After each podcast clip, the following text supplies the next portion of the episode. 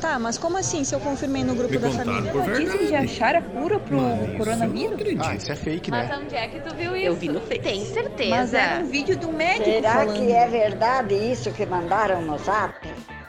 Checagem da Hora, agência da hora no combate à desinformação. O que significa o sistema de bandeiras proposta pelo governo do Rio Grande do Sul? Qual a diferença entre amarela, laranja, vermelha e até a preta? As bandeiras são uma maneira de apresentar o distanciamento controlado, que é o nome dado ao conjunto de medidas para o combate à pandemia de coronavírus no estado.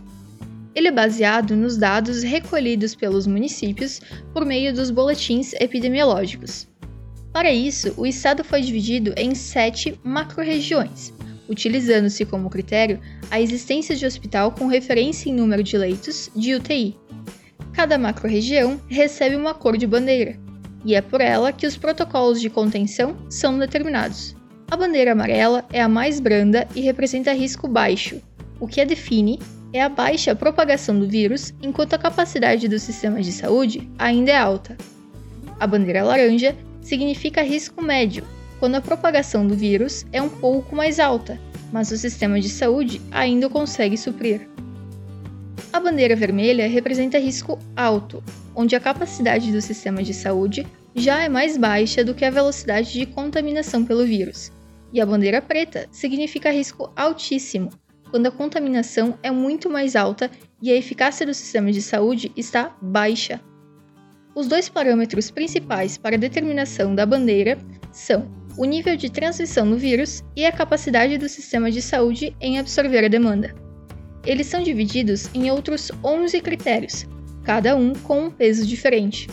É a partir desses pontos que se faz o cálculo, uma média ponderada dos números de cada região. Esse cálculo tem por objetivo mostrar a situação atual para os governos municipais e a população em geral, mas também fazer uma perspectiva do que está por vir naquela região, podendo já deixar um alerta a todos.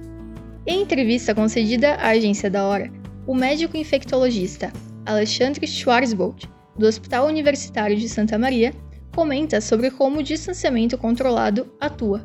O modelo de distanciamento controlado é um modelo proposto pelo Estado e foi aparentemente um dos pioneiros no Brasil. É um modelo que, que, que se baseia no isolamento social, no distanciamento social, preconizado e, e, um distanciamento dito horizontal, que é um distanciamento onde a gente procura orientar toda a população a ficar dentro de casa, exceto as pessoas com atividades essenciais ou os trabalhadores, dependendo, obviamente, na maior parte das bandeiras, de, uh, os trabalhadores das atividades uh, essenciais como supermercado, farmácia, né, com aquelas orientações.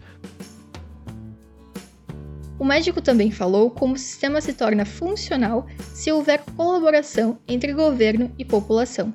Que eu considero um sistema adequado desde que tenha uma adesão importante da população, desde que exista uma compreensão, uma educação e uma comunicação associada com a população. E mais do que isso, além da educação e da comunicação, uma fiscalização importante pelo poder público. Com isso, compreendemos que é necessário haver a adesão da população aos protocolos de segurança e o apoio por parte do governo aos cidadãos, para que possamos reverter essa situação logo e de maneira efetiva. Checagem da Hora é uma produção do projeto de extensão Agência da Hora no combate à desinformação jornalismo colaborativo, checagem de fatos e curadoria de informações durante a pandemia. Uma iniciativa do Departamento de Ciências da Comunicação da Universidade Federal de Santa Maria, campus Frederico Westphalen. Apoio Pró-Reitoria de Extensão. Assine nossa newsletter, siga nossas redes sociais, receba informações seguras no seu WhatsApp. Mais informações em www.ufsm.br barra checagem da hora. O FSM contra a Covid-19.